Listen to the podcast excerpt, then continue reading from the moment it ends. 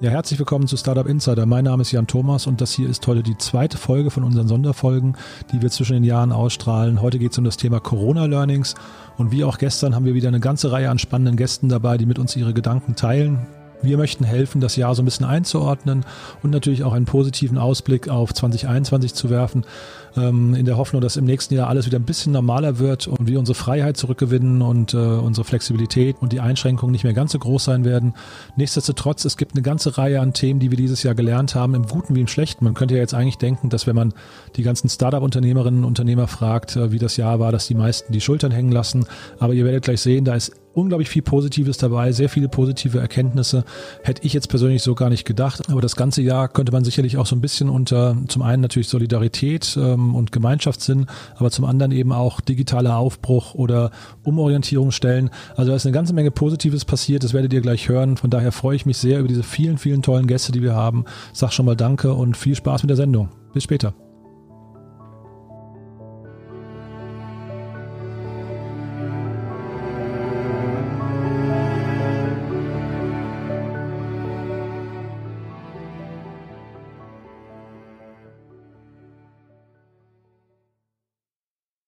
Mein Name ist Anna Ott. Ich arbeite bei HV Capital. Das ist ein Venture Capital Fund, wie man dem Namen nach vermuten könnte. Früher Holzbrink Ventures. Und meine Rolle ist ein VP People. Das heißt, ich betreue das Portfolio. Und deswegen meine Gedanken zu Corona in diesem Jahr sind, dass wir als Startup-Szene, glaube ich, neu zu wertschätzen haben, dass wir ja nicht nur in Deutschland äh, ein tolles Ökosystem haben und eine Infrastruktur, die uns unterstützt, auch in Krisenzeiten, sondern dass wir vor allen Dingen auch äh, in Organisationen wie Startups bestenfalls ganz tolle VP People, HR Leader oder Talent Leader haben, die die Organisation unterstützen, da wo es plötzlich sehr stark menschelt und wo alle in persönliche oder professionelle Krisen geraten sind und wir als Arbeitgeber unsere Verantwortung vielleicht auch neu ausleben konnten in diesem Jahr.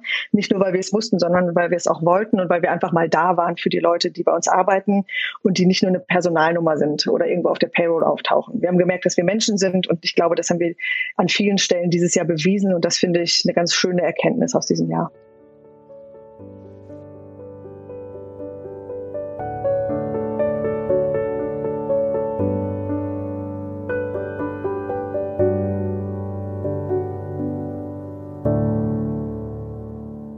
Mein Name ist Wolfgang Macht, ich bin Gründer und Vorstand der Netzpiloten. Wir sind in Berlin und in Hamburg ansässig und sind eine Digitalfirma, das heißt seit über 20 Jahren am Markt mit äh, Online-Marketing, aber vor allem auch mit äh, sehr vielen Magazinen, mit Publishing. Und wir haben natürlich jetzt, als die Corona-Zeit losging, war das für uns natürlich erstmal eine relativ leichte Sache, weil wir gesagt haben, okay, Homeoffice, New Work, das sind alles Sachen, die uns eh immer interessiert haben, für die wir immer gepredigt haben. Und plötzlich waren sie da, plötzlich mussten es alle machen. Also erstmal eine ganz leichte Sache für uns. Wir haben alle äh, super leicht ins Homeoffice schicken können. Ich habe aber dann, muss ich sagen, äh, doch gehörigen Respekt gelernt, was man da auch so anrichtet äh, als Unternehmen oder als jetzt hier in dem Fall als, als Chef wenn man praktisch alle seine Mitarbeiter nach Hause schickt und dort arbeiten lässt und äh, ja, eigentlich das Office sozusagen in die Wohnungen, ungeachtet wie groß die sind, wie viele Leute da sind, äh, praktisch hineinpflanzt. Das haben wir dann über die Zeit eigentlich erst als so ein Langzeiteffekt äh, gelernt, wie schwierig das doch auch für unsere Arbeit ist, von der wir halt dachten, das ist eigentlich äh, super einfach.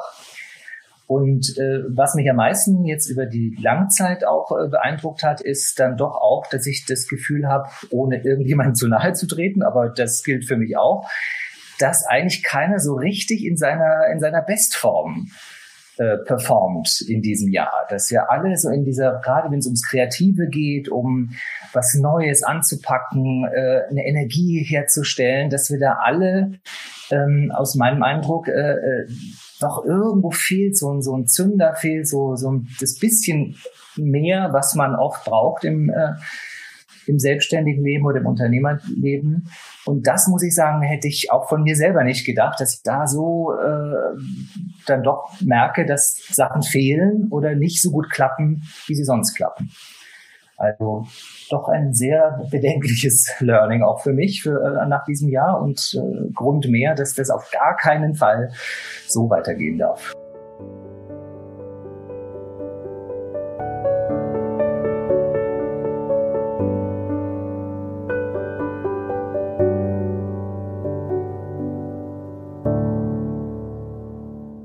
Mein Name ist Eva Schönleitner, ich bin die Geschäftsführerin von Create.io, eine Leading-Edge-Datenbank äh, für Maschinendaten äh, spezifizierte Datenbankfirma basierend in Dornbirn, Österreich, aber global auch in äh, Deutschland, Schweiz, Österreich und in den USA. Zur Frage von Corona Learnings. Also Corona dieses Jahr war natürlich ein extrem schwieriges Jahr und nicht nur von der persönlichen Seite, sondern auch von der geschäftlichen Seite. Ähm, das ganze Geschäftsmodelle von vielen Firmen hat sich verändert. Und wenn man zurückdenkt, äh, zum Beispiel alle Veranstaltungen sind plötzlich abgesagt worden. Jetzt gibt sie wieder virtuell nur noch oder im Vertrieb. Man kann ja praktisch sich nicht mehr treffen mit möglichen Kunden und Partnern oder existierenden. Also es war wirklich eine große Veränderung in dem heurigen Jahr. Was waren einige dieser wirklichen Learnings, die es bei uns in der Firma gegeben hat, wirklich auf der persönlichen Seite für sich selber, wie man arbeitet, aber auch wie man da Mitarbeiter erfolgreich führt durch so eine schwierige Zeit. Äh, wir haben schon gesehen, es ist wirklich wichtig, das Momentum zu behalten, äh, und trotzdem man wirklich äh, das ganze Team ja virtuell ist, die Verbundenheit mit dem Team zu spüren. Ganz speziell schwierig ist das natürlich, wenn man Neueinstellungen macht. Die neuen Kollegen können ja gar nicht den Rest des Teams treffen. Wie wird man die integrieren in die Firma und wie macht man das dann erfolgreich?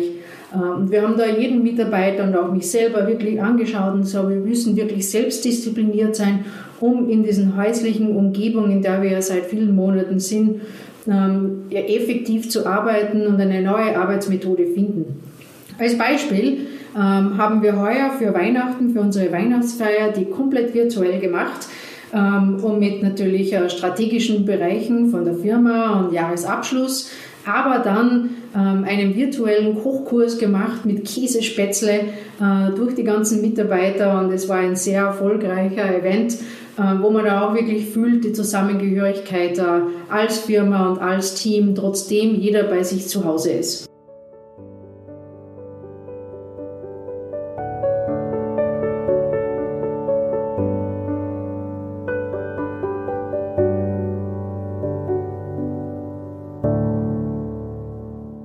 Mein Name ist Finn Hensel, ich bin Gründer der Sanity Group und die Sanity Group ist eine ganzheitliche Cannabis-Firma, die sich dem Potenzial von Cannabis für Medizin- und Wellness-Anwendungen äh, verschrieben hat.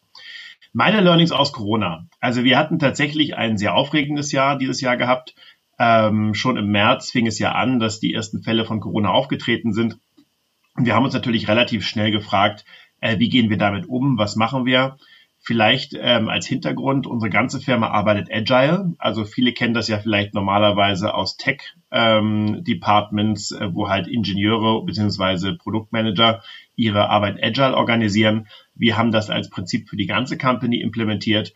Und ehrlicherweise, ähm, ich war immer neugierig darauf, wie das funktioniert. Und es hat auch so normalerweise gut funktioniert. Aber Corona war wirklich so eine Art Stresstest dafür. Also plötzlich alle ähm, mussten über Nacht ins Homeoffice. Wir haben unser Büro zugemacht und tatsächlich war das ähm, sehr interessant zu sehen, wie sehr diese Agile-Arbeitsprozesse nicht nur im normalen ähm, Arbeitsleben funktionieren, sondern wie auch in der Tat das ganze virtuelle Arbeiten dadurch äh, positiv beeinflusst wird. Sei es morgendliche Stand-ups und so weiter. Also auf der Frage, was besonders gut lief bei Corona, glaube ich wirklich, dass unsere Arbeitsweise uns da geholfen hat. Ich glaube auch auch uns als Firma tatsächlich als in erster Linie Direct-to-Consumer-Brand im Consumer-Bereich hat Corona nicht geschadet.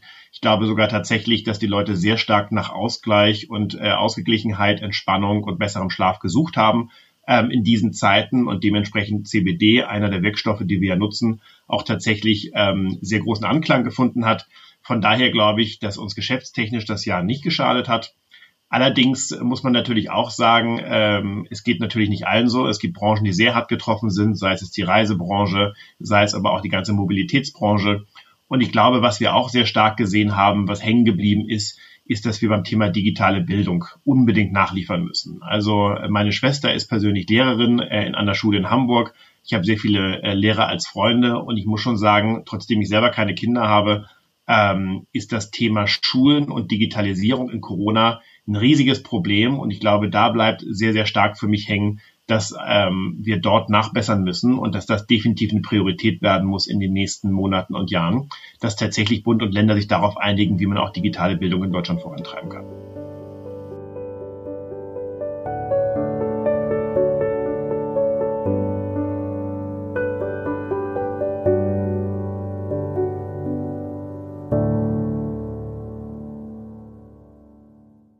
Hallo, mein Name ist Thilo Bono, Gründer und CEO von Piabo PR, Europas führende Public Relations Agentur für Technologie und innovative Unternehmen. Wir helfen Unternehmern und stark wachsende Unternehmen mit allen Themen rund um Public Relations, Social Media, Content Marketing und natürlich auch Influencer Relations und wollen natürlich auch die Sichtbarkeit weltweit vermitteln und helfen zu erreichen, die man verdient hat und die man haben sollte, um letztendlich Investoren auf sich aufmerksam zu machen, die besten Köpfe für sich zu gewinnen, natürlich auch Produkte zu verkaufen und auch sein Sales voranzubringen. Und das machen wir für große Silicon Valley Unternehmen wie Stripe oder GitHub oder auch die Silicon Valley Bank. Natürlich auch ähm, große erfolgreiche Unternehmen hier aus Europa wie zum Beispiel Personio oder auch ähm, Unternehmen wie Momox hier aus Berlin. Und natürlich hat Corona auch uns vieles gelehrt und gelernt. Und auf der einen Seite muss ich sagen, fand ich eigentlich Corona wirklich auch einen Accelerator für die Digitalisierung selbst. Wenn ich mit unseren Gründern und, und Unternehmern spreche, war da ganz oft zu hören, Mensch, wir haben teilweise Sales Cycles gehabt, die sechs Monate und länger dauerten, weil wir an Corporates verkaufen. Und jetzt haben wir irgendwie einen Sales Cycle von sechs Tagen. Und da muss ich sagen, da hat natürlich Corona wirklich ein Boost, ähm, äh, für einen Boost gesorgt, hier die Themen vorwärts zu bringen, die rund um die Digitalisierung dort auch eintreten. Auch die großen Skeptiker im Mittelstand, mit denen äh, noch gesprochen hat vor Corona, gesagt haben, ach Mensch, Digitalisierung, Startups, äh, lass das mal sein ähm, oder glauben wir nicht dran oder, oder ist nicht unser Thema dann muss man sagen, ist jetzt die Stunde, wo jeder das verstanden hat und auf einmal ganz andere Dinge möglich sind. Und auch ein Thema, ich persönlich bin ja jemand, ähm, der gerne auch eben auf Events äh, geht, Networking macht etc. Und glaube schon bei den Offline-Events war immer klar, man geht da eigentlich nicht unbedingt wegen den Vorträgen hin, sondern wegen dem Networking. Und da habe ich natürlich auch für mich äh, das Learning mitgenommen, dass nun, wo viele Events eben digital stattfinden, eigentlich dieses gleiche Prinzip auch gilt, dass eigentlich weniger die Vorträge oder Panels, die einfach zu streamen, das Entscheidende ist und eigentlich die Interaktion. Und da habe ich äh, viele neue Möglichkeiten der Online- und Digitalkommunikation auch kennengelernt, wo es teilweise Breakout-Sessions online gab, man auch ähm, gematcht wurde durch eine tolle Technologie mit anderen Teilnehmern, wo man gedacht hatte, Mensch, das, das kann doch gut äh, zusammenpassen. Und insofern hier ganz neue Möglichkeiten und neue Effizienzen auch entstanden sind. So zum Beispiel habe ich äh, selber in einer Woche einen Vortrag gehalten auf der größten Tech-Konferenz in Südostasien, einen Tag später eben auf Startup-Konferenz in Schweden und wieder einen Tag später in Amerika. Insofern etwas, was in der normalen Umständen trotz Jet-Jet-Leben äh, nie möglich gewesen wäre. Insofern hat das natürlich auch einen großen Effizienzgewinn. Ein wichtiges Learning für unsere Kunden, aber auch für mich selber war natürlich auch wegen der fehlenden physischen Kontaktpunkte auch die digitale Sichtbarkeit massiv zu erhöhen. Also darüber nachzudenken, wie man Themen wie LinkedIn zum Beispiel noch stärker und besser für sich nutzen kann, wie man selber auch mit Podcast oder auch mit dem eigenen Podcast äh, dort für digitale Sichtbarkeit sorgt, aber auch an neue Content-Formate zu denken und sie stärker auch zu spielen, um miteinander zu verknüpfen, sei es zum Beispiel ein White Paper, ähm, sei es Gastbeiträge, äh, Blogpost oder ähnliches, wo man also wirklich hier ähm, ganz stark auch im digitalen Raum Sichtbarkeit findet, auch mit anderen gemeinsam kollaboriert, ähm, gemeinsame Formate auf die Beine stellt, um hier gemeinsam zu erreichen, ähm, eben die Sichtbarkeit und die Kontaktpunkte, die verloren gehen durch die fehlenden physischen Interaktionsmöglichkeiten, dort eben durch digitale Sichtbarkeit zu erhöhen. Und da hilft natürlich, ähm, ob das jetzt Artikel sind, ob das Podcasts sind, ob das ähm, bestimmte Medienprodukte sind, natürlich wahnsinnig weiter. Und auch die Owned Media Kanäle, also der eigene Newsletter, ähm, Website etc. dort nochmal wirklich auf Vordermann zu bringen, um hier wirklich bestmögliche Ergebnisse zu erzielen und immer gut in Kontakt zu bleiben. Und ähm, ich persönlich denke, ähm, was die insgesamt in der Corona-Zeit auch klar geworden ist und was sicherlich, hoffentlich kommt es nicht so schnell zu einem nächsten Mal, aber hätte wirklich besser laufen können, sind Themen wie zum Beispiel die Corona-App, ja, wo man sich immer wundert, ähm, wie viel Geld da reingeflossen ist und auf der anderen Seite, wie wenig Funktionalität das Ganze bietet und auf, wo immer dann mit Datenschutz und Privatsphäre argumentiert wird, wo auf der einen Seite Menschen sehr freigebig sind, was WhatsApp angeht oder, oder Facebook oder andere Kanäle, wo viel, viel mehr Daten und persönliche Informationen sozusagen gespeichert werden. Da glaube ich, da ist definitiv äh, sowohl was die Technologie angeht, als auch die Bewerbung und Begeisterung, so eine technologische Errungenschaft dann auch zu nutzen, um auch hier in der Pandemie zu helfen. Definitiv etwas ein großes ähm, Learning auch, was sicherlich nächstes Mal besser laufen muss und wo Technologie noch mehr Maßstäbe setzen kann und unserem täglichen Eheleben wirklich auch helfen kann und ähm, dort solche Dinge auch Regeln einzuhalten, mit Technologie auch gemeinsam zu arbeiten und erfolgreich ähm, zu werden. Und insofern hoffe ich, dass sozusagen dort die Begeisterung für Technologie und Innovation auch hier in diesen schwierigen Zeiten und auch im Gesundheitsbereich noch stärker Einzug hält und wir alle noch stärker die Digitalisierung auch mit Freude entgegensehen.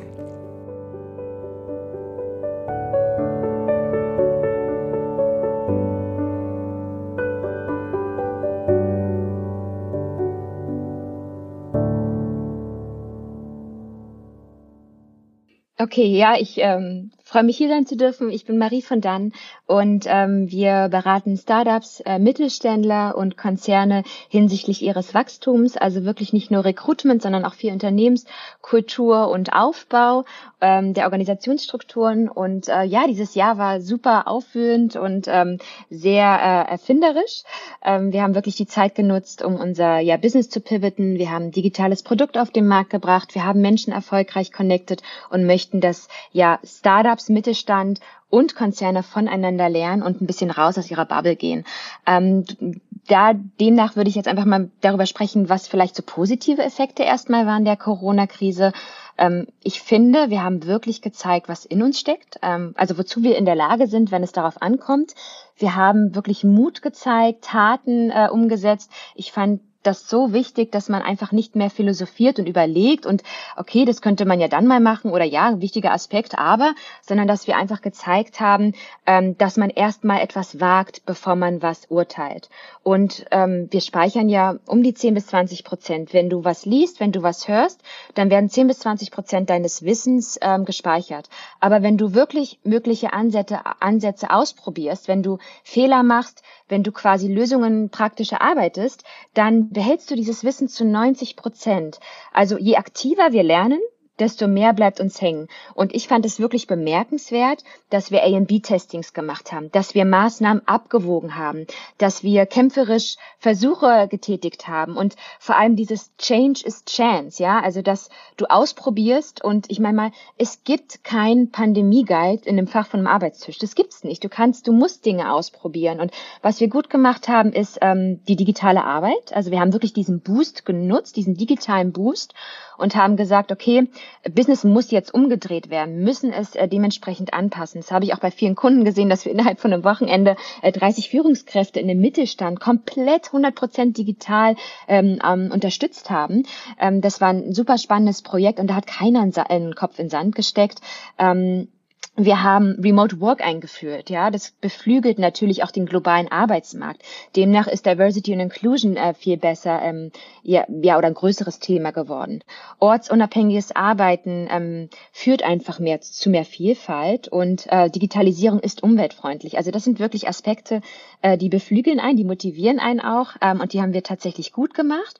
Und was ich äh, auch noch sehr mochte, waren so diese virtuellen Meetings. Klar, wenn du stundenweise am Tag irgendwie damit verbringst, was ich tatsächlich tue, ist es manchmal exhausting. Aber ähm, meiner Meinung nach haben wir wirklich Menschlichkeit gezeigt. Es, ich liebe das, Politiker zu sehen mit Emotionen, mit Authentizität, gerne auch mal mit Wortwahlen, die einfach nicht so ja, wie sagt man, formal sind oder formell sind, ne, die einfach irgendwie kommen. Und ähm, ich erinnere mich immer an dieses eine Video letztes Jahr, wo ein Nachrichtensprecher zugeschalten wurde, wo dann die Nanny mit den Ki Kindern reinkam. Das war ein totaler Lacher und manche dachten vielleicht, das wäre fake, aber das ist tatsächlich Realität. Und ähm, wir müssen auch uns zugestehen, dass wir ähm, ja zu Hause Dinge haben, die vielleicht nicht so laufen wie geplant und ähm, dass wir wirklich da authentisch sind und trotzdem unseren Weg weitergehen. Ähm, ja, und das finde ich, haben wir sehr, sehr gut gemacht. Ähm, natürlich habe ich auch im Zuge dessen überlegt, was wir, wo wir vielleicht versagt haben. Ähm, privater Natur bin ich auch mit dem Gesundheitsamt in Verbindung gekommen und da war ich einfach so überrascht, dass die Gesundheitsämter immer noch faxen. Ähm, ich meine, die hätten ja schon monatelang Zeit gehabt, um Quereinsteiger zuzulassen, um Werkstudenten einzuarbeiten, um Schulungen durchzuführen, weil man wusste, dass bei der zweiten Welle die Kapazitäten einfach dann wieder ähm, ja schwierig werden und dass dann die Transparenz und die Schnelligkeit drunter leidet. Also da hätte ich mir ein bisschen mehr so Präventionsarbeit gewünscht. Ähm, das Schulsystem komplett überholt. Also ähm, bundesweit wurde krass verschlafen, ein langfristiges Schulkonzept äh, aufzubringen. Ich glaube nicht, dass man das Lüften mit eisigen Temperaturen als solches bezeichnen kann. Ähm, also da wirklich Schulen ausstatten, Lehrkräfte brauchen ähm, Computer oder Tablets. Wir brauchen eine Schulcloud. Äh, wir brauchen ein ganzheitliches System. Natürlich brauchen wir auch Finanzmittel. Also da bin ich so ein bisschen, ja, das, das ist einfach die Zukunft und ähm, das haben wir tatsächlich so ein bisschen verschlafen. Ähm, was mir so ein bisschen aufgestoßen ist, sind natürlich auch so die Skeptiker und die Gegner, die sich durch die Hygienemaßnahmen ja ihrer Freiheit beraubt sehen oder die Impfungen als Zwangsmaßnahme oder Diktatur der Regierung sehen. Aber die Maßnahmen und ich lasse mir nicht und ich fand das, es hat einer mal ganz gut beschrieben, ähm, man muss aus dieser Ich-Perspektive herauskommen. Ja, manchmal habe ich auch das Gefühl, dass Menschen gar nicht die Definition von Solidarität kennen. Also dieser Begriff, der ist ja wirklich umgangssprachlich, ja, der wird ja überall genannt. Aber wissen denn Leute überhaupt, was dahinter gemeint ist? Und die Menschen, die ja draußen auf der Straße stehen äh, und und und und rumposaunen, laut werden ohne Maske, ähm, die sich Gedanken machen, dass Silvester ähm, keine Böller hat. Also ich weiß nicht, in Griechenland werden Kinder von Ratten nachts angeknabbert oder Restaurants und Einzelhandel gehen pleite. Wir werden die größte Arbeitslosenquote seit Jahrzehnten sehen. Ähm, und hier finde ich auch, ich habe jetzt keinen äh, Restaurantbesitzer oder Einzelhändler gesehen auf der Straße. Ja, das sind andere Leute und ähm, die Berliner Kulturszene macht das so ins also inspirierend. Die kreieren Pullis als Werbekampagnen, die verkaufen Gutscheine, die machen das digital oder äh, von einem Einzelhandelsfenster oder auf der Straße. Also ich finde, man muss einfach mit viel mehr Mitgefühl gehen und Mitgefühl kannst du für andere nur haben, wenn du selbst an dir auch ansetzt. Ne? Und wir dürfen sagen, wenn es scheiße läuft. Wir dürfen uns zugestehen, wenn es uns nicht gut geht. Und diese Ehrlichkeit, dieses Menschliche, das, was ja auch viele gute Leute gerade predigen, äh, da gehe ich komplett mit. Mm was ich jetzt aus dann Berlin-Zeiten auch nochmal mitgesehen habe, dass wir durch Corona eine ganz neue Arbeitswelt äh, bekommen haben und da sollten wir unbedingt diese Agilität überdenken, diese Corporate Culture überdenken, weil bei einem dezentralen digitalen System ist die interne Kommunikation das A und O. Ähm, das Führungsverhalten ist total komplex. Also du kannst nicht für, als Führungskraft ähm, gar nicht ja mehr lernen. Ne? Du kannst nicht resignieren und kannst sagen, du, ich bin eine Führungskraft und ich bin so gut wie ich bin. Nein, du musst dich verändern und du musst äh, auf die individuelle Ebene schauen. Flexible Arbeit äh, ist Normalität.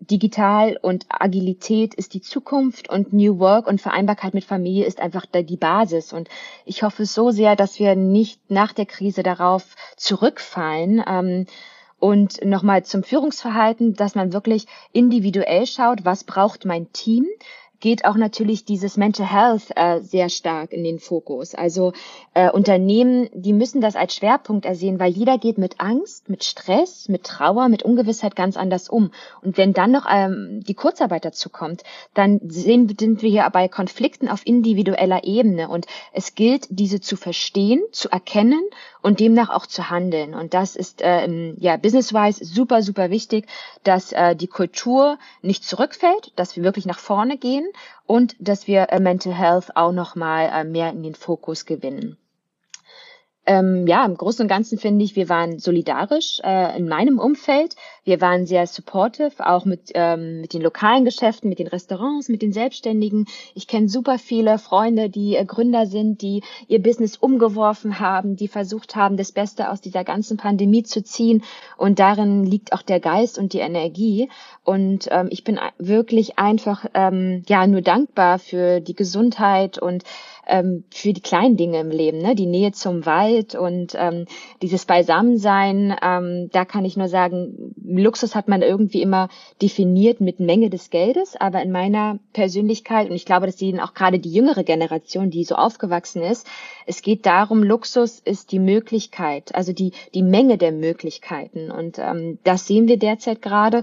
Und ähm, ja, ich hoffe, dass das im nächsten Jahr ähm, wieder besser wird und dass Leute das dann auch wirklich konstant wertschätzen. Hallo,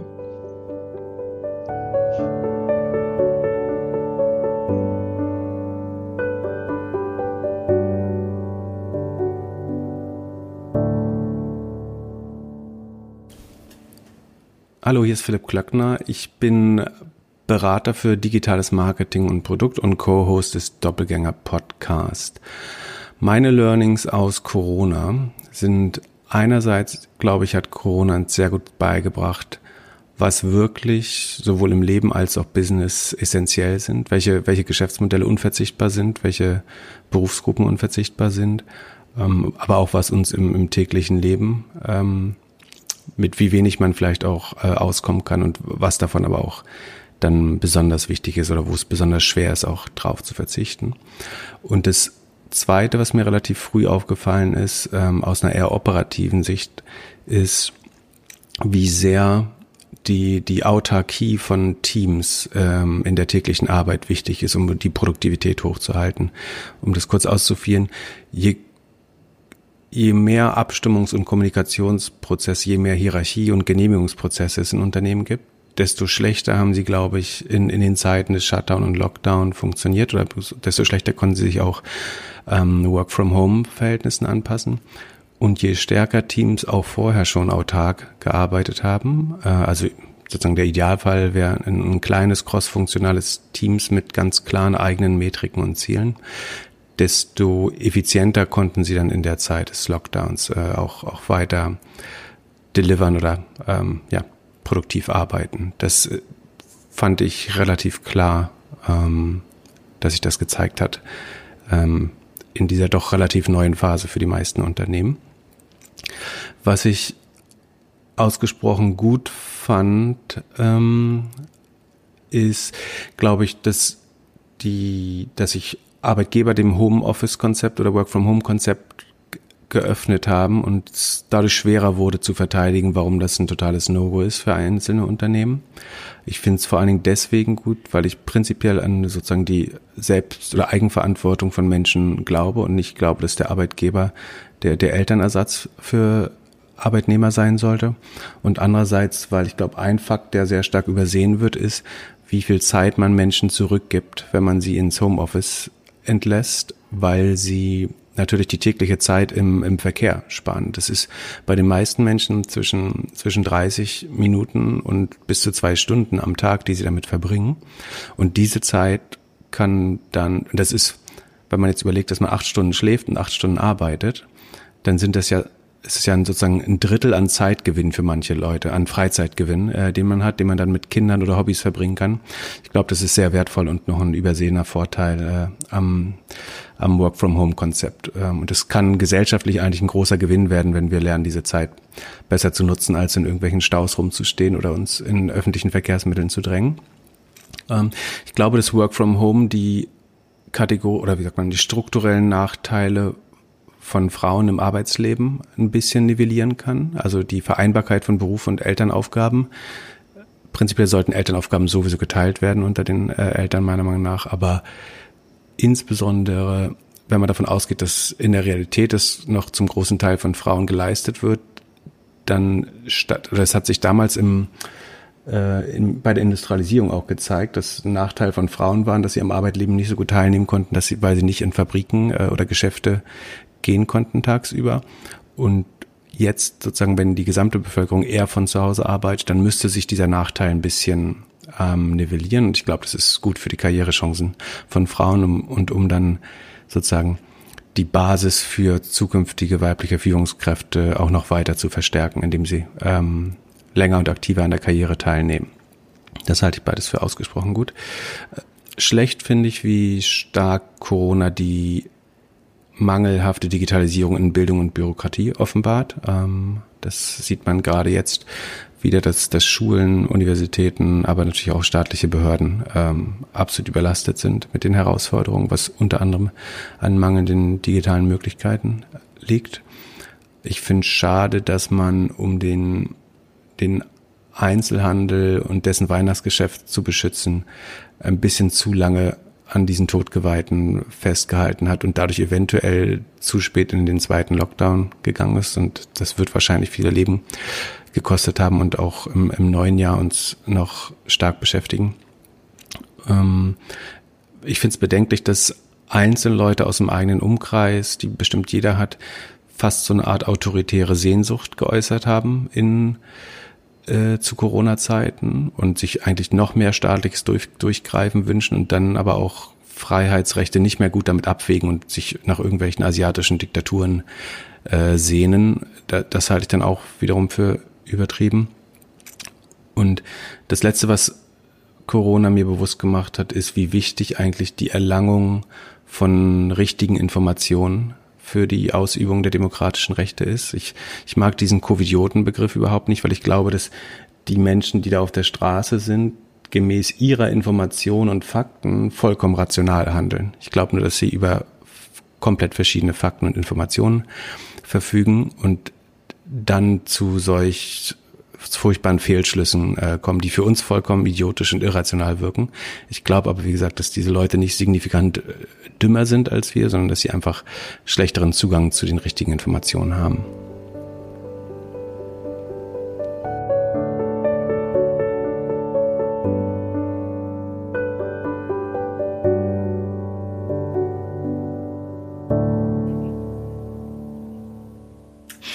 Ähm, hallo, ähm, ich bin Sophie Chung. Ähm, ich bin Gründerin und CEO von QNO Medical. Wir sind ein Startup aus Berlin und helfen Patienten auf der ganzen Welt den richtigen Arzt zu finden.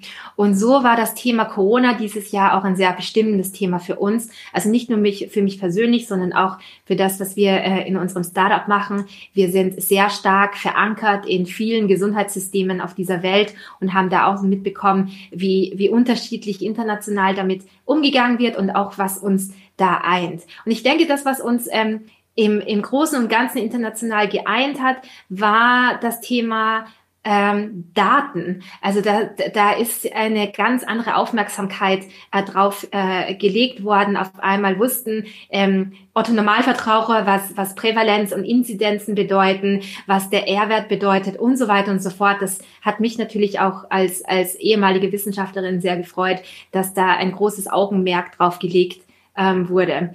Ich ähm, es war natürlich auch schön, dass das Thema Wissenschaft und wissenschaftlicher Fortschritt, gerade auch das, was ähm, so das Verständnis des Coronaviruses ähm, anging, aber auch die Entwicklung des Impfstoffes ähm, wirklich an Bedeutung gewonnen hat. Und man auch sieht, wie wichtig es ist, dass man in jedem Land gute Wissenschaftler hat, dass man das Thema Wissenschaft fördert und dass man das auch auf und ausbaut. Das ist nicht so, dass man einfach sagen kann, okay, heute machen wir das und dann ist es da. Das dauert wirklich lange. Das sind lange Ausbildungszeiten, viele große Systeme und Labore, die man auf, äh, aufbauen muss. Und das ist, ähm, glaube ich, etwas, was vielen, vielen Menschen auch dieses Jahr erst wirklich, ähm, ja, so ein bisschen klar geworden ist, wie wichtig das äh, auch ist. Ähm, ein anderes Learning, oder was für mich interessant war, war auch zu sehen, wie es denn ist, wenn unterschiedliche Interessen aufeinandertreffen. Also gerade das Thema wirtschaftliche Interessen, gesundheitliche Interessen, politische Interessen, wie viel Verständnis da auch teilweise ähm, ähm, sozusagen vorhanden ist, aber auch wie viel Unverständnis da ist. Und ähm, da merkt man auch, wie schwierig es ist, auf so globaler Ebene oder auf nationaler Ebene da sozusagen allen gerecht zu werden. Das, das hat man gesehen, das ist nicht möglich und das ist auch okay so.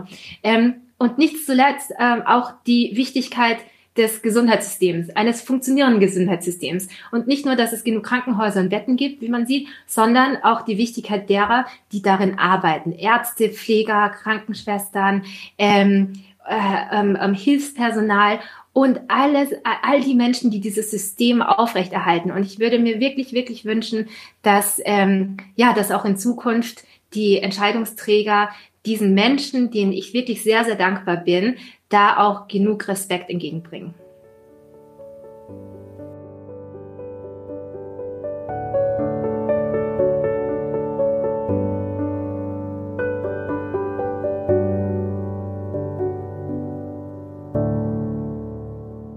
Ja, mein Name ist Stefan Jacquemot.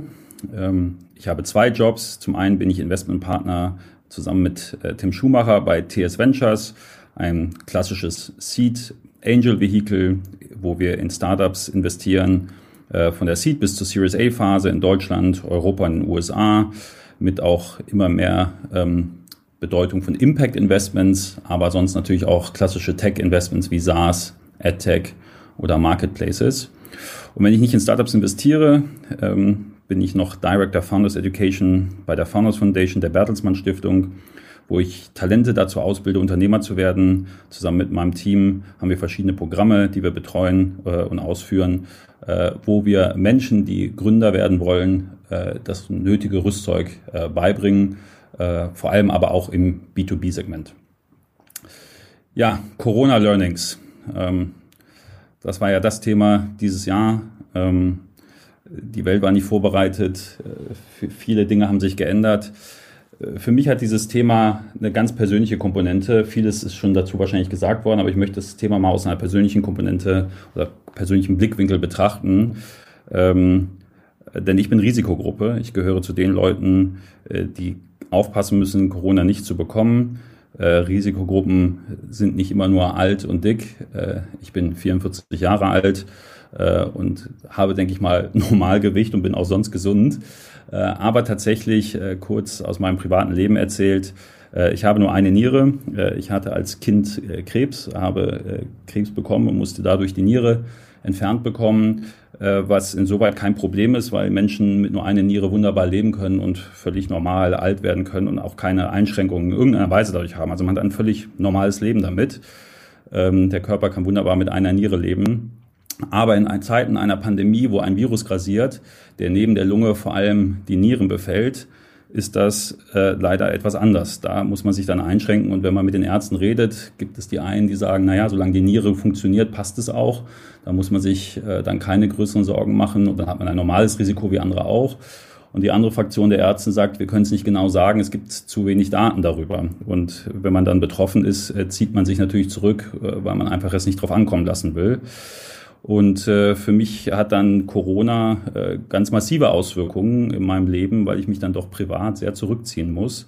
Ähm, gerade deswegen auch, äh, weil es in der Gesellschaft keinen so Konsens darüber gibt, wie man sich an die Regel hält. Äh, und, und wenige, das muss man glaube ich auch immer noch mal betonen, dass es sich nicht um die Mehrheit handelt, dass wenige meinen, ihr privates Recht durchsetzen zu müssen, was dazu führt, dass Menschen wie ich ihren privaten Raum einschränken müssen. Es hat dann so Konsequenzen wie, dass ich nicht vor 21 Uhr abends in den Supermarkt gehe, dass ich äh, mich mit Freunden nicht privat zu Hause treffe, äh, sondern nur draußen und das eigentlich auch schon das ganze Jahr über mache. Ähm, ich habe das Glück, in einem Büro arbeiten zu können, äh, wo niemand anders sonst äh, sitzt und ich dann sehr isoliert äh, arbeiten kann, aber trotzdem eine Tra äh, Struktur jeden Tag habe, um ins Büro zu gehen und ähm, ja, das hat mich schon äh, sehr beschäftigt äh, äh, während dieser Corona-Zeit, dass es da keinen keinen gesellschaftlichen Konsens gibt und auch im Freundes- und Bekanntenkreis, äh, wenn ich dann derjenige bin, der darauf achtet, dass die Fenster aufgemacht werden sollen oder man mit Abstand sitzt, man immer so ein bisschen das Gefühl hat, sich erklären zu müssen was ich tatsächlich, also es ist auch nicht die Mehrheit, aber äh, es kommt doch vor und das finde ich doch ein bisschen schade, äh, weil ich glaube und ähm, das zeigen ja auch, wenn man sich andere Gesellschaften anguckt, am leichtesten kommt man durch diese Krise, äh, wenn man sich an die Regeln dieser Wissenschaftler hält, wenn man sich im asiatischen äh, Raum umguckt, welche Länder am besten mit der, Strate mit der Corona-Pandemie umgegangen sind dann war die Strategie des harten Lockdowns und des Social Distancing für einen kurzen Moment die richtige und dann äh, Tracking und Tracing, äh, um dann wirklich Fälle konsequent nachzuverfolgen. Äh, diese Länder haben sicherlich auch einen anderen Zugang zum Thema Datenschutz, als das in Deutschland äh, der Fall ist, äh, was sicherlich auch dabei hilft, Fälle nachzuverfolgen. Ähm, und das, finde ich, hätte man auch in Deutschland äh, im, im, im Land des heiligen Datenschutzes äh, im Rahmen der Corona-Krise durchaus etwas zurückfahren können, äh, weil es da technische Möglichkeiten gibt, um dann der Gesellschaft äh, ein, ein wirklich wieder freieres Leben zu ermöglichen. Zum Glück steht uns das ja, denke ich mal, so ab Sommer diesen Jahres, also jetzt nochmal 2021 dann bevor, dass wir dann wieder zurückkommen. Aber das wäre, glaube ich, äh, gute Maßnahmen für die Krise gewesen.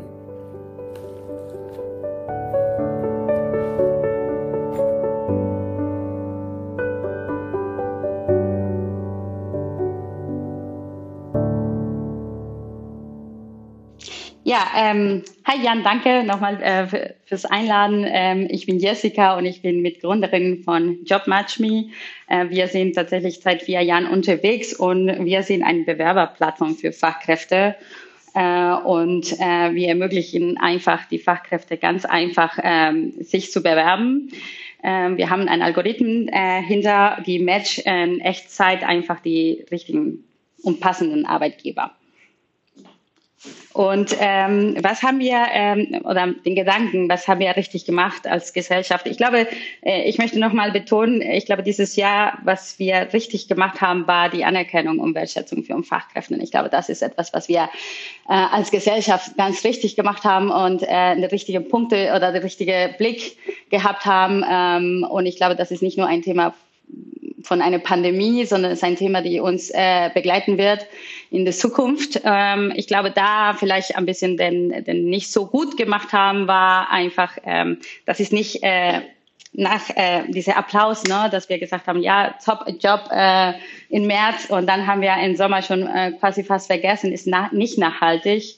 Und oder haben wir uns gemerkt, okay, systemrelevante Jobs, zum Beispiel die Lkw-Fahrer ähm, haben gesagt, ja, wir brauchen unser Klopapier und äh, aber gleichzeitig waren die rasteten Restaurants zu, ne? Und sie konnten keine richtige Arbeitsbedingungen haben. Ich glaube, da können wir es besser machen und nachhaltiger zu machen. Und äh, was können wir wirklich umdenken, ist äh, diese Systemrelevanzberufe zu erkennen, anerkennen und ansprechen bezahlen. Und ähm, was waren die positive äh, Effekte einfach ganz persönlich auf, oder für uns als, als Startup ist, äh, dass jede Krise bedeutet eine Chance.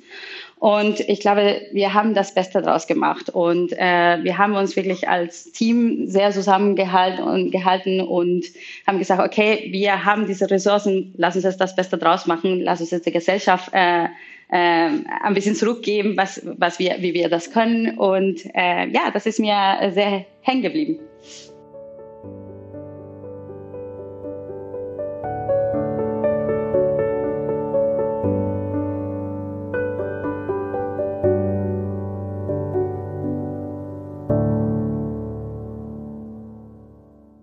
Hallo, ich bin Thilo Walter von Paltorei, einem Startup aus Hofheim am Taunus und wir helfen Unternehmen besser zu verstehen, wie ihre Kunden und Lieferanten alle zusammenhängen, um mit dem Wissen bessere Entscheidungen treffen zu können.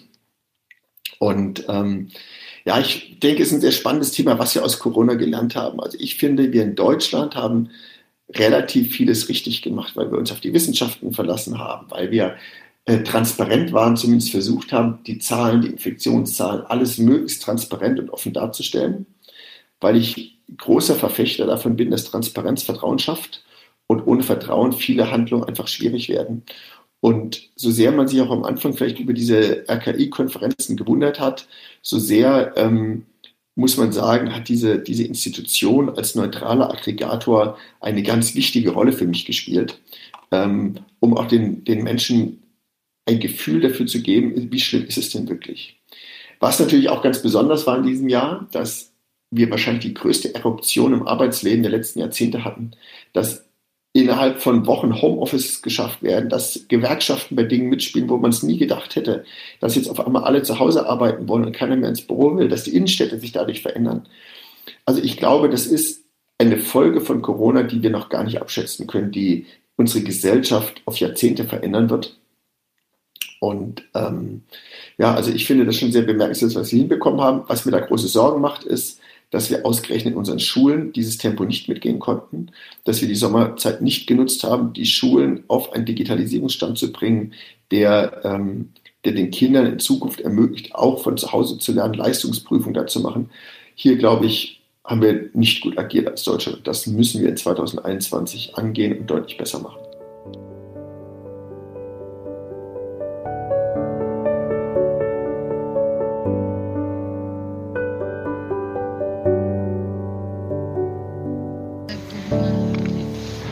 Ja, hallo, mein Name ist Miro Morzinek. Ich bin Gründer und CEO der X24 Factory. Das ist ein Betreiber von Marktplätzen für Online-Möbelhandel, wie zum Beispiel Möbel24 in Deutschland. Und parallel bin ich auch tätig im Vorstand der Entrepreneurs Organization Berlin als äh, Verantwortlicher für das Thema Communications. Ja. Corona, äh, was für ein Jahr 2020. Ähm, welche Bedanken, Gedanken habe ich dazu? Also wenn ich jetzt so äh, drüber nachgrüble und so ein bisschen die Zeit zurückspiele auf den März 2021, wo das ganze Thema natürlich in Deutschland äh, stark angekommen ist, das Erste, was mir eigentlich so einfällt, ist, dass, äh, muss man zunächst mal sagen, es überraschend viel Panik gegeben hat, und zwar in irgendwie allen Bereichen und dann kurz gefolgt von so grenzenlosen Aktionismus von der Politik, äh, im Unternehmen, bei Kapitalgebern. Ja. Ähm, irgendwie hat man zum Ende auch dem Aktienmarkt äh, sogar ansehen können, irgendwie der synchron war als Stimmungsbarometer, Wechselbild der Gefühle zwischen Überlebensangst oder auch Eu Euphorie äh, zu, zwischen März und November. Ja. Ähm, ich habe mich damals hingesetzt und auch versucht, sehr eng im März irgendwie zu prognostizieren, was das für uns im Unternehmen heißt, was das jetzt auch gesamt für die Gesellschaft heißt, ähm, äh, auch, auch zu schauen, wo jetzt eigentlich nicht die, die ganzen Risiken liegen, sondern wo auch vor allem Opportunities irgendwie liegen ähm, aus, aus äh, wirtschaftlicher Sicht. Ähm, mein, meine Einschätzung damals war, die habe ich auch immer noch, dass Corona eigentlich keine dauerhaften neuen Entwicklungen geschaffen hat, sondern ähm, eigentlich durch diese Umstände nur bereits bestehende Trends, ähm, insbesondere was Digitalisierung angeht, weiter beschleunigt hat. Ja. Ähm, und insofern ähm, äh, habe ich das auf der einen Seite gesehen und ähm, wir haben auch ehrlicherweise wir als Unternehmen davon profitiert, jetzt im Möbel- und Einrichtungsbereich. Ähm, was ich aber auch im Hinterkopf habe, ist, eben, dass diese zum Teil auch blinde äh, Vorgehensweise oder sehr stumpfe Vorgehensweise bei der Verteilung von Liquiditätshilfen äh, ähm, äh, relativ unkontrolliert und äh, ad hoc vonstatten gegangen ist, ähm, mit, mit natürlich genau richtiger Motivation.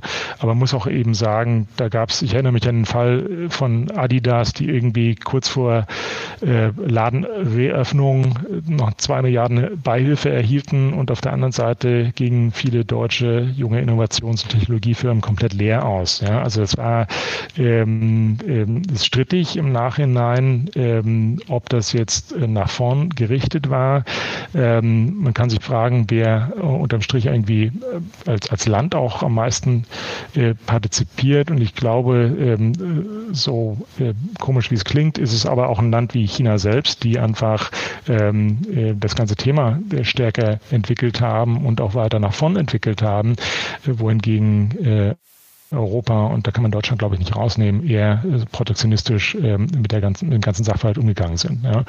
Ähm, äh, positiv im, im Kopf ge geblieben ist sicherlich bei jedem ähm, generelle Trendbewegung hin zu mehr Arbeitsflexibilität gedrungenermaßen. Ja. Ähm, das auf der einen Seite und auf der anderen Seite sicherlich auch deutlich Verstärkung in der Digitalisierung von Konsum, sehr viel mehr in Richtung On-Demand und zwar in allen Bereichen. Ja. Ähm, äh, man muss auch sagen, das ging jetzt sicherlich nicht ganz äh, schmerzfrei. Ja, also ähm, das war auf der einen Seite dann auch so ein blinder Remote-First-Aktionismus erkennbar. Viele haben sich dann versucht, komplett darauf zu stürzen. Ähm, ist nicht überall gelungen. Ja. Ist immer noch viel Learning dabei. Das sehe ich auch im, im IO-Umfeld sehr stark. Also das ähm, äh, höre ich aus allen Seiten. Ja. Also ist sehr viel Lernerfahrung da. Noch niemand hat das goldene Ei entdeckt, aber äh, alle äh, haben sich definitiv nach vorne entwickelt. Ja. Und ähm, äh, es war definitiv auch schwierig, so bestehende Verfahren eins zu eins von offline auf online zu übertragen. Ja. Ähm, äh, generell erkennbar klar bei einem 100% Remote-Setup der Mitarbeiter ähm, wir haben auch so eine Umfrage innerhalb des EO-Chapters gemacht unter den CEOs der 230 Firmen dort. Ähm, äh, das führt also ist klar erkennbar, es hat zu Kommunikationsproblemen geführt, ja. Und muss man auch ganz klar sagen, die eigentliche Beziehung der Mitarbeiter untereinander, das ist ja ein wesentliches Element der, einer Firmenkultur, ähm, äh, die hat sicherlich auch darunter gelitten. Ne? Es gibt deutlich weniger kollegialen Austausch und damit eben auch einhergehend ein bisschen weniger Bindung an das Unternehmen. Und das ist quasi ähm, das Thema, was es noch zu managen gilt. Ja. Ähm, sicherlich ging es auf der anderen Seite auch äh, vielerlei an Grenzen. Ja. Ähm, und man muss auch erkennen, irgendwie, dass die eigentliche Krise ja noch gar nicht wirklich, zumindest auf der wirtschaftlichen Seite, in der Form eingeschlagen hat, wie es hätte auch im Worst Case passieren können. Ja, insofern ist nach vorn gerichtet auch die Frage, was sich da noch ergeben wird und auch eine Frage von Risikomanagement. Ähm, und wenn man das als Unternehmer betrachtet, entsprechend ähm, ist nach wie vor äh, sehr, sehr wichtig, Agilität ähm, äh, von A bis Z ähm, in die Unternehmenskultur da reinzubringen. Ja, und ein schnelles Umdenken, Einstellen auf der Kunden, auf die Kundenwünsche auf der einen Seite ähm, äh, schafft dann klar Marktchancen auf der anderen Seite. Ja, und das, äh, ich erinnere mich an eine große Bewegung von Offline-Händlern, die gedrungenermaßen jetzt auf Anfang ihr gesamtes Geschäft online verlegt haben. Ja, und da gibt es ja auch Firmen wie in Shopify, die es zum Beispiel sehr erfolgreich äh, diesen Trend dort enabled haben. Ja. Äh, auf der anderen Seite ähm, muss man auch sagen, dieses äh, dank der stärkeren Digitalisierung ähm, gab es auch eher eine Beschleunigung ähm, von Geschäft. Ja, ähm, auf der einen Seite also alle, die irgendwie direkt im Zusammenhang mit der Digitalisierung stehen und auf der anderen Seite, und das teilt sich so auch bei IO ein bisschen, ähm, äh, da gibt es auch sehr hart getroffene Branchen, ganz klar. Ne? Also die Reisebranche kann man sicherlich nicht ausnehmen, Eventmanagement, also alles, was jetzt irgendwie oder im gastronomischen Offline-Bereich unterwegs ist. Ja. Aber auch da haben sich Chancen ergeben. Und insofern ähm, ist das, glaube ich, am Ende des äh, Tages, ähm, muss man auch sagen, ähm, zwar zunächst viel Panik und sicherlich ähm, äh, sehr stark unter, unterschiedlich getroffene Unternehmen, ähm, aber auf der anderen Seite hat es eben auch ähm, Trends beschleunigt und den einen oder anderen aus dem Winterschlaf gerüttelt, ähm, einzeln oder als ganze Branche sogar. Ja, ähm, und ähm, das wird sicherlich auch bleiben. Ja, und am Ende ähm, glaube ich schon fest daran, dass man dann äh, gestärkt ähm, aus so einer Krise dann auch hervorgehen kann. Ja. Ähm, auch sehr wichtig, ganz klar, das haben wir auch bei IO gesehen. Ähm, dass es einen hohen, hohen Bedarf gab, der Mitglieder untereinander sich noch viel stärker zu vernetzen und voneinander zu lernen. Also gerade durch Remote haben sich eben auch so die äh, Möglichkeiten gebildet, jetzt eben nicht nur deutschlandweit oder chapterweit in Berlin, sondern jetzt eben auch wirklich international, sich sehr viel enger zu verdrahten, eine hohe Frequenz an Videokonferenzen zu allen möglichen Themen und natürlich ähm, äh, tatsächlich auch direkter Erfahrungsaustausch von einem Unternehmer zum anderen. Ne? Da kann das von Kurzarbeitszeit, Erfahrungen gehen, bis hin Homeoffice, bis hin ähm, äh, Finanzierungsmöglichkeiten und so weiter. Ähm, und das äh, hat definitiv ähm, das Netzwerk am Ende ausgezeichnet, ne? dass man darauf zurückgreifen kann und ähm, äh, die positiven Aspekte ähm, oder zumindest die Möglichkeiten ähm, in auch so einer Krise dann aufzuzeigen. Ja. Ähm, und ich denke, ähm, wenn man rückblickend aufs Gesamtjahr schaut, dann gibt es da definitiv auch ähm, äh, für, für, die meisten Beteiligten positive Aspekte. Ja. Und äh, die gilt es eben jetzt natürlich in 2021 entsprechend weiterzuentwickeln.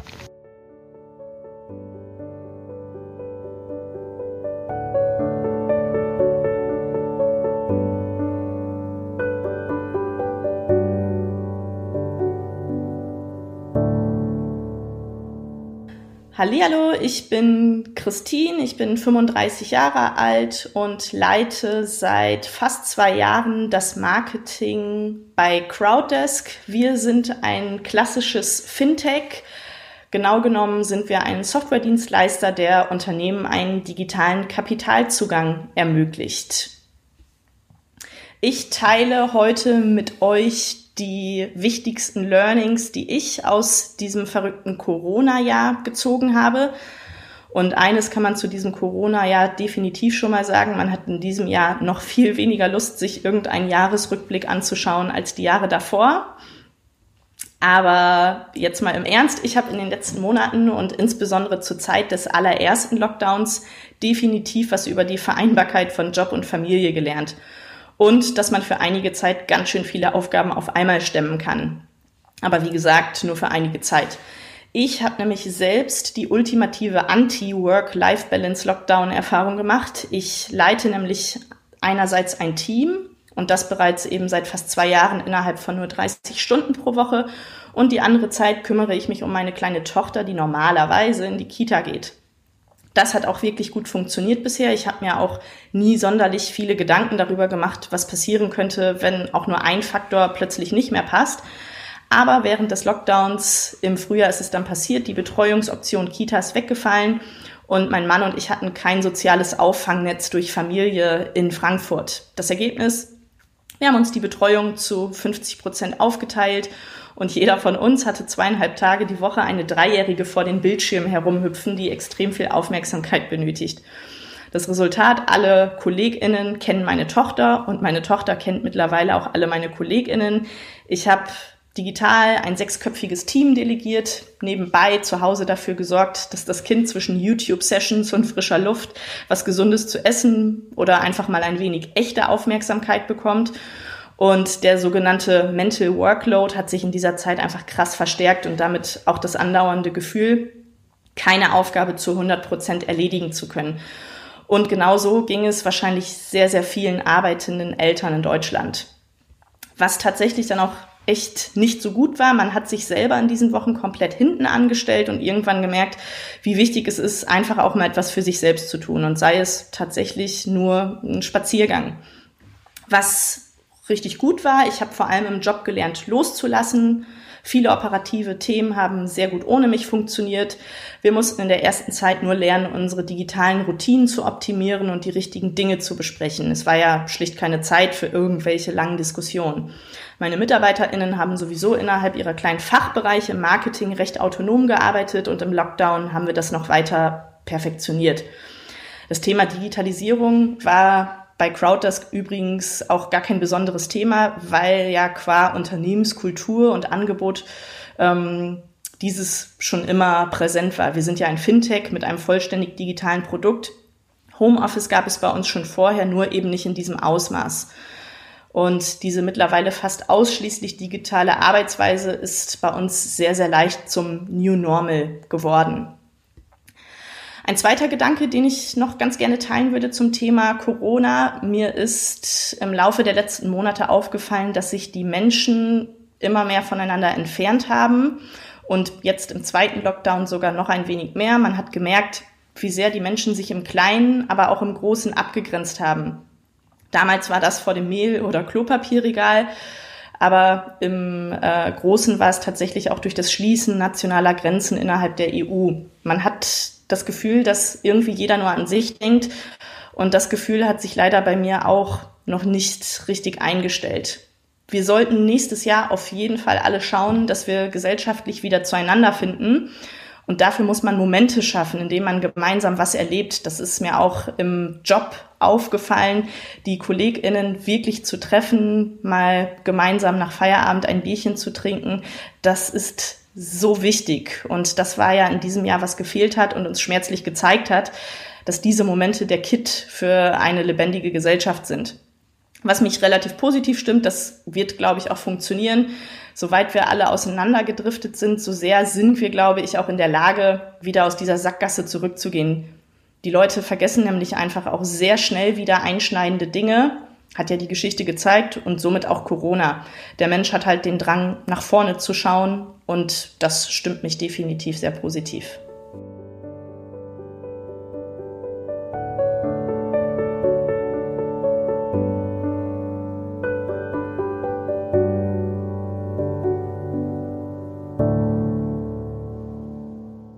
Ich bin Maximilian Model, CEO von, von Send Blue.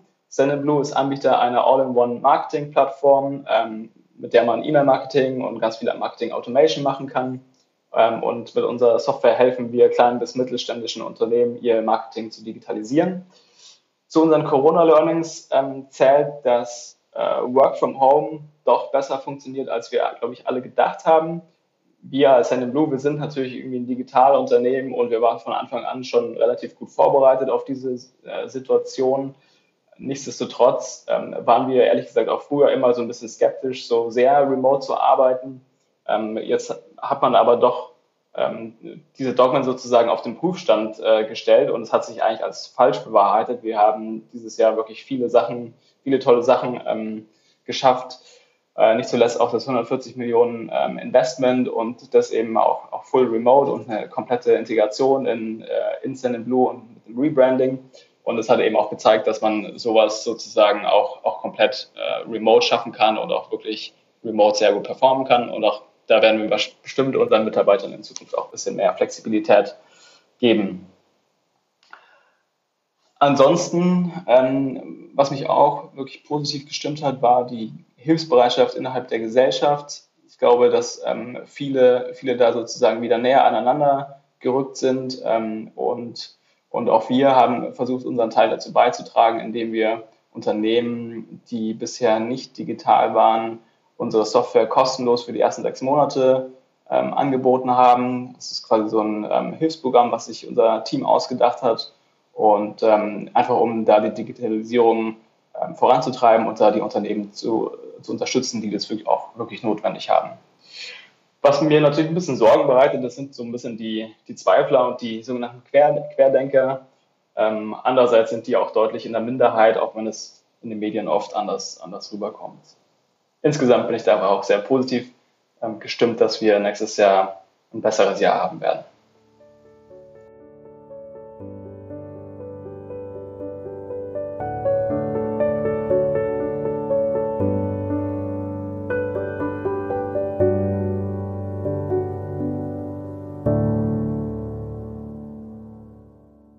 Ja, eine Zeitreise mit mir, Bernhard Schindler, Sales Up GmbH. Ja, wenn ich als Bernhard Schindler jetzt im Jahr 2030 zehn Jahre zurückblicke, knapp zehn Jahre, und feststelle, was Corona damals alles verändert hat, muss ich sagen, ich war froh und ich war dankbar, dass ich den Mut hatte, etwas Neues zu schaffen. Und äh, so hat sich dann auch fortgesetzt in den Jahren 2021, 2022 und so weiter. Naja, vielleicht kennt der eine oder andere, man schaut nach vorne. Ne? Vielleicht schaust du selber auch nach vorne zehn Jahre und sagst, was war denn da? Ne? Zehn Jahre zurück. Man kennt ja den einen oder anderen Clip im Netz. Ich muss feststellen, ähm, als ich selbst abgegründet hatte, ähm, für mich war das auch etwas Unbekanntes Neues. Heute, jetzt meine Learnings relativ easy. Durchhalten, äh, keinen Quatsch permanent im Internet ansehen, irgendwelche äh, verrückten Typen ähm, äh, permanent stalken, sondern aufs Wesentliche konzentrieren. Aufs Wesentliche konzentrieren. Und äh, das möchte ich, wenn ich tatsächlich 2030 dann zurückblicke, mir immer sagen können, wow, geil, du hast dich aufs Wesentliche konzentriert, du hast dich nicht verrückt machen lassen und du hast dein Ding gemacht und das durchgezogen. Und das wünsche ich euch für 2021 und schaut einfach mal zehn Jahre voraus, 2030, 2031. Wo wollt ihr wenn ihr rückblickt, stehen? Was, was war für euch? Was, was sagt ihr im Großen und Ganzen zu euch selber? Wie habt ihr das gemacht? Wie habt ihr die Jahre gemeistert? Das wünsche ich euch alles Gute.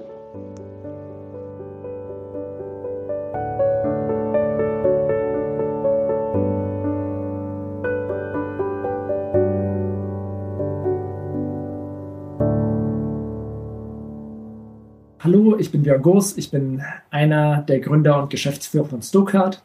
Und Stokart ist mit über 50 Millionen Kunden der europäische führende Mobile Wallet. Und einer der Gründe, warum Leute Stokart lieben, ist, dass wir über das reine Bezahlen hinausgehen und in Zusammenarbeit mit unseren Handelspartnern den Leuten ermöglichen, mehr zu sparen als mit jeder anderen App oder jeder anderen Karte. Und meine Learnings für 2020 sind vor allem zwei Dinge. Beruflich nehme ich zum einen mal wieder, ähm, das kam in der letzten Folge schon zur Sprache, dass es ganz wichtig ist oder in 2020 ganz wichtig war, so eine Herausforderung wie die Corona-Situation ähm, in eine Chance umwandeln zu können. Und als Mobile Wallet, der im Handel und Banking unterwegs ist, hatten wir da sicherlich auch noch ein bisschen bessere Voraussetzungen als das ein oder andere, zum Beispiel äh, Travel-Unternehmen. Aber wir haben es da, glaube ich, super schnell geschafft, Digitalisierung im Handel mit unseren Handelspartnern weiterzutreiben und den Kunden ein digitales Einkaufserlebnis zu ermöglichen, was während Corona ja auch immer wichtiger war. Und in so einer ungewissen Situation schnell Klarheit reinzubringen, die Strategie auszuführen und das Ganze in eine Chance umzudrehen, ist schon was, worauf wir, glaube ich, sehr stolz sein können. Und vielleicht eine kleine persönliche Randnotiz. Ich versuche es mal ein bisschen wertneutraler zu formulieren, ist, äh, was wir, glaube ich, auch gesehen haben, ist, dass äh, die Solidarität ein bisschen an ihre Grenzen gestoßen ist und ähm, jeder bereit ist, Abstriche zu machen, aber vielleicht nicht ganz so viel, sobald es ihn persönlich betrifft. Ähm, einer der klügsten Sätze, die wahrscheinlich gesagt wurden, waren von Jens Spahn, äh, wir werden uns einander viel verzeihen müssen kann es schon verstehen, wenn der eine Rest oder andere Restaurantbetreiber jetzt ein bisschen verärgert ist, wenn er spazieren geht und äh, fünf Kinder auf der Straße spielen sieht und die zehn Eltern sitzen im Wohnzimmer im Haus. äh, während er sein Restaurant schließen muss. Und ich glaube, letztendlich ist Corona aber auch ein Beispiel dafür, wie uns dann Technologie aus so einer ähm, Krise befördern kann. Und das werden wir hoffentlich nächstes Jahr sehen, ähm, wenn dann der Impf Impfstoff seine Wirkung zeigt.